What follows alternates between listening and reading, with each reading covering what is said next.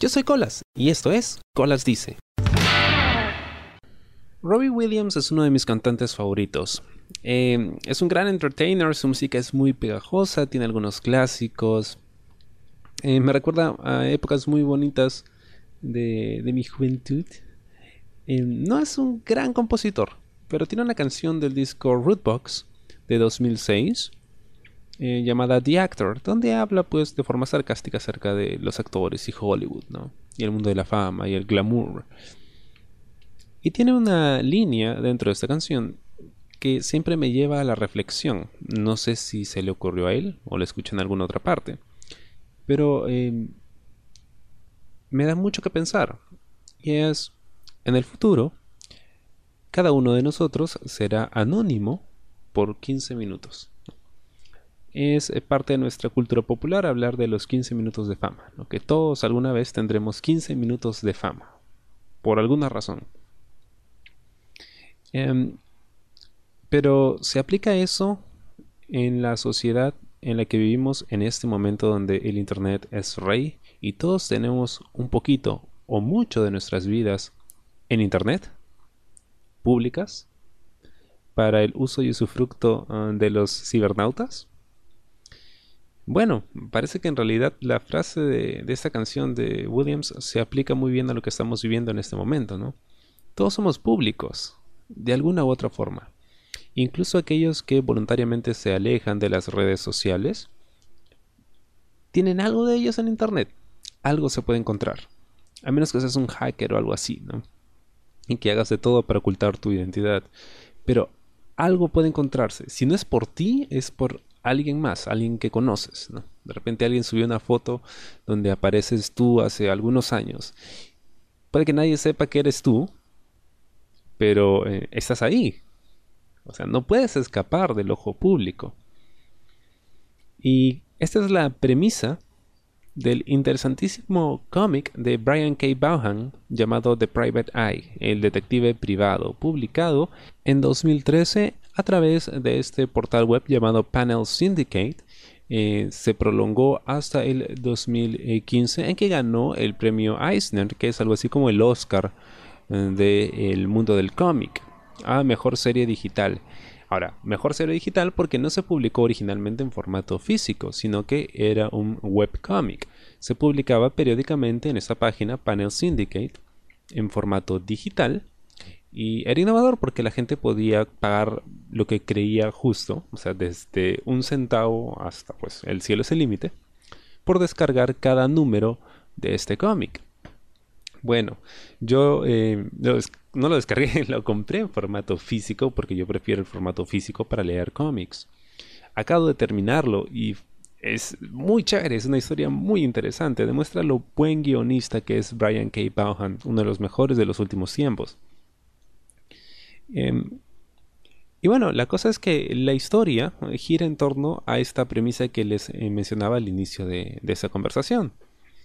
En el 2076, algunos años después de la gran explosión, la explosión de la nube, como le llaman en el cómic. Y es que eh, todos los secretos que nosotros teníamos almacenados en Internet, en nuestros dispositivos que tenían conexión con este medio, pues quedaron expuestos todo el mundo sabía lo de todos. Entonces, eh, al quedar expuestos de esa forma, eh, la gente se vio en la necesidad de ocultar su identidad. Entonces se promulga una ley que le permite a las personas eh, utilizar identidades secretas. Algo así como, imagínate un día te despiertas y sales a la calle y todos están vestidos de superhéroe. Todos con máscaras, con capas y trajes de todo tipo y cada uno utiliza su nombre de superhéroe. Bueno, esta es la realidad del mundo de Private Eye. Entonces, en, este contexto hay un asesinato. Alguien mata a una chica.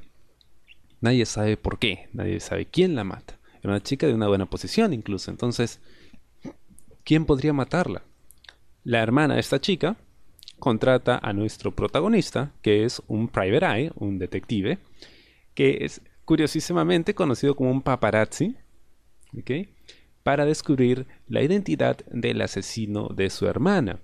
Ahora, lo interesante de, Private Eye es que los eh, detectives privados, que lo hacen ilegalmente, pues son considerados paparazzis y la policía es la prensa, le llaman el cuarto estado. Entonces tenemos que la CNN, por ejemplo, es el FBI, y eh, los periodistas son eh, policías, son considerados policías. Y habla muchísimo acerca de eh, qué pasaría en un mundo donde todos conocen a todos, todos se saben la vida de todos. Entonces, ¿qué haces? Te retrotraes a tu privacidad, ¿no? A tratar de ocultar tu privacidad a toda costa. Incluso utilizando eh, costosísimos eh, trajes súper tecnológicos que ocultan la identidad o te disfrazan la voz o te hacen invisible. La historia es muy buena, está muy bien escrita, es muy trepidante. El arte eh, fue muy criticado en su momento. este estuvo a cargo de Marcos Martín. Y cuando leí algunas reseñas y comentaba con algunas personas si era o no una buena historia para leer, la mayoría me decía, es una muy buena historia, pero el arte es como que meh. Al final, después de los primeros números, terminé acostumbrándome al arte de Marcos Martín y creo que funciona muy bien y se va poniendo cada vez mejor conforme va avanzando la historia. Es un arte muy peculiar y me encantó. De hecho, en los dibujos de em, tomas mucho más abiertas, ¿no? de la ciudad, de las calles, el arte destaca. Muy bueno. Y son 10 números, está coleccionado en dos volúmenes digitales, también están los números eh, originales en, formato digital para que la gente los pueda descargar pagando lo que les dé la gana. y em, también está el formato físico que es el que yo tengo y acabo de terminar de leer. Pero ¿por qué la reflexión sobre Private Eye? Hay algo que menciona el personaje principal, el protagonista, llamado Earn, que me llamó muchísimo la atención. Y él discutía con su abuelo, que, bueno, él había pertenecido, el abuelo, había pertenecido a la generación del Internet, ¿no? O sea, él recordaba todo eso, recordaba cómo utilizar un, smartphone, recordaba cómo utilizar un, iPod, una tablet, cosas así, cosas que en, el 2076 ya no se utilizan ni se necesitan. La gente está desconectada de Internet, ya no hay Internet, no existe el Internet, eso es lo más interesante. Un futuro donde no existe el Internet y funciona muy bien. Entonces, el protagonista Aaron discutía con su abuelo y le decía, recuerda que cuando eh, explotó la nube, lo que condenó a la gente no fue eh, la información que se reveló sobre ellos, sino lo que buscaban en Internet. Y para mí fue como que un... ¡Wow! ¡Qué interesante! ¡Qué original! Y sobre todo qué em, profundo en el sentido en que es cierto. Quizá lo que tenemos nosotros publicado en internet a nadie le afecte. ¿no? Si tú, digamos, alguien hackea nuestras redes sociales y ve lo que tenemos publicado o conversado en redes sociales, por ahí que no sea tan grave. O sea, por ahí algunas nudes, o que alguien engaña a su enamorado o su enamorada, o que alguien hizo trampa, ¿no? O algún secreto vergonzoso de nuestros cuerpos nada muy traumático. Pero, si se revelara aquello que ha despertado nuestra curiosidad al menos una vez mientras estábamos en Internet, entonces sí podríamos estar en un problema, ¿no? Ahí dicen, todo el mundo ha buscado alguna vez algo ilegal. Y hasta cierto punto, pues, es verdad. Incluso por curiosidad, incluso por saber de qué se trata. El hecho de que tú busques algo en Internet podría decirle a otra persona, ajá, esta persona que está buscando esto tiene interés, o sabe, o quiere aprender más, o quiere contactar a gente que tiene este mismo interés retorcido. Algo tan, tan tonto como, por ejemplo, buscar eh, algo sobre drogas, como cómo, no sé, cómo armar un, un troncho de marihuana. Ajá, este pata está fumando. Tú no tienes como probar que no, ¿verdad? Es más difícil probar que no lo haces a esto, que lo haces. Es más, la gente ya va a asumir que tú lo haces por ti, así que no tienes ni siquiera que probarlo. Pero el defenderte, ¿cómo te defiendes? Lo único que ven es tu motor de búsquedas y las cosas que buscaste. Y si tú buscaste cosas ilegales, cosas eh, moralmente reprobables, entonces todas estas te condenan y la gente elige condenarte. Es por eso que todo el mundo utiliza una identidad secreta porque no hay límites para la privacidad. O sea, las curiosidades, las inquietudes del ser humano naturales, pues habían quedado totalmente expuestas al punto en que ya no eras lo que en realidad eras, sino eras aquello que en algún momento buscaste, aquello sobre lo que alguna vez quisiste aprender o simplemente entender por qué pasaba en el mundo. Imagínate pues que se revele, por ejemplo, el tema del porno. Todo el mundo ve porno, de todo tipo. Imagínate que alguien era curioso y de repente esto le hablaron de un tipo de porno así, de esos bien sádicos y enfermos que encuentras en la deep web, de los que quiero mantenerme lo más lejos posible, pero hay gente a la que le gusta esa vaina. Y la buscas y de repente, uh, revienta la nube y oh, se revela tu historial de búsqueda y es como que, ah, este enfermo, sádico, criminal, pertenece a esos grupos sordos. O sea, no había forma de controlarlo. ¿Qué pasa si buscabas algo que es considerado eh, prohibido? Que era como que solo para ti. O sea, lo veías tú un ratito y no pasaba nada y seguías con tu vida normal. No ibas a la calle a cometer crímenes ni nada. Simplemente te gustaba eso, ¿no? Como por ejemplo estos videos de donde matan gente y la descuartizan y eso. Que sí me parece enfermo, ¿ya? Pero hay gente a la que le gusta eso. No quiere decir que ellos vayan a salir a la calle a matar gente, a descuartizar, ¿no? Y que sean psicópatas. Simplemente es, digamos, como que su interés secreto, su dirty little secret. Pero ¿qué pasa si eso se revela? Mucha gente va a creer, ah, estos son unos enfermos psicópatas, enciérrenlos. Eso sería un problema. Y qué interesante planteamiento. Y me puse a pensar efectivamente, o sea, yo no podría estar seguro, pero quizá en algún momento busqué algo que era ilegal, aunque sea para documentarme, para hacer un trabajo en la universidad, lo que sea.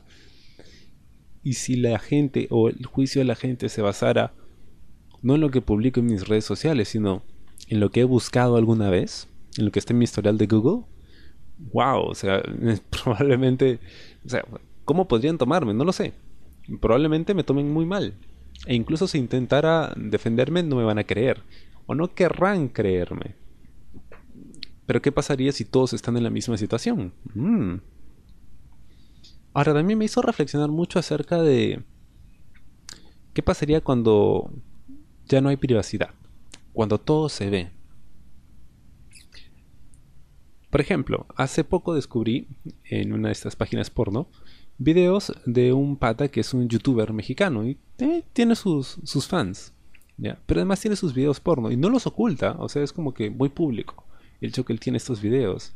Y lo mismo me pasó con un chico español que también tiene un perfil de Twitter donde publica estos videos y él teniendo sexo, o sea, es completamente gráfico, no estamos hablando de nada así subjetivo, no, no, es muy gráfico, pero que está participando en una eh, telenovela allá y es conocida, entonces te pones a pensar hasta qué punto el exponer la privacidad, digamos, el ámbito íntimo de la persona, como es el, sexo, la relación sexual, podría o no afectar la imagen de una persona pública. Ahora sabemos que, por ejemplo, muchos artistas han hecho carrera exponiendo su privacidad.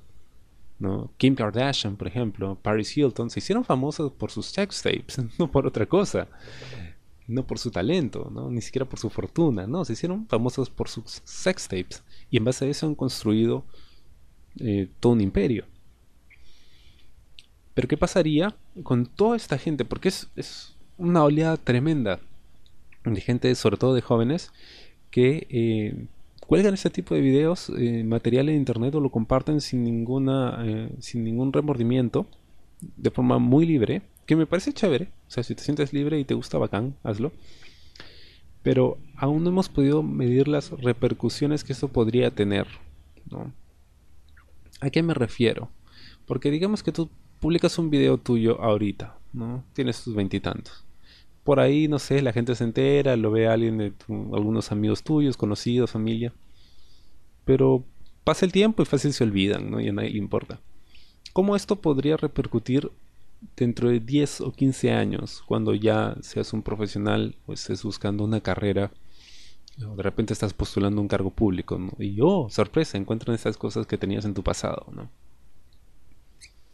Eh, aún no podemos saberlo porque este fenómeno es relativamente nuevo, ¿no? Relativamente nuevo, de los últimos 10 años, por lo menos, en que se está popularizando ahora más que nunca. Entonces tendríamos que esperar unos 10, 20 años a ver si toda esa generación que compartía este contenido pues eh, logró adaptarse al sistema sin que esto le afectara negativamente. De repente le sirve para bien, no lo sabemos.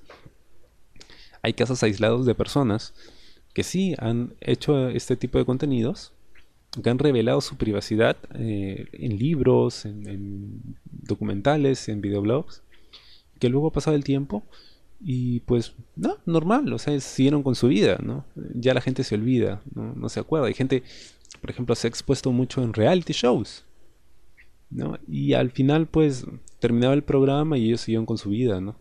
Algunos trataban de mantenerse pegados al, a esos 15 minutos de fama que mencionaba al principio.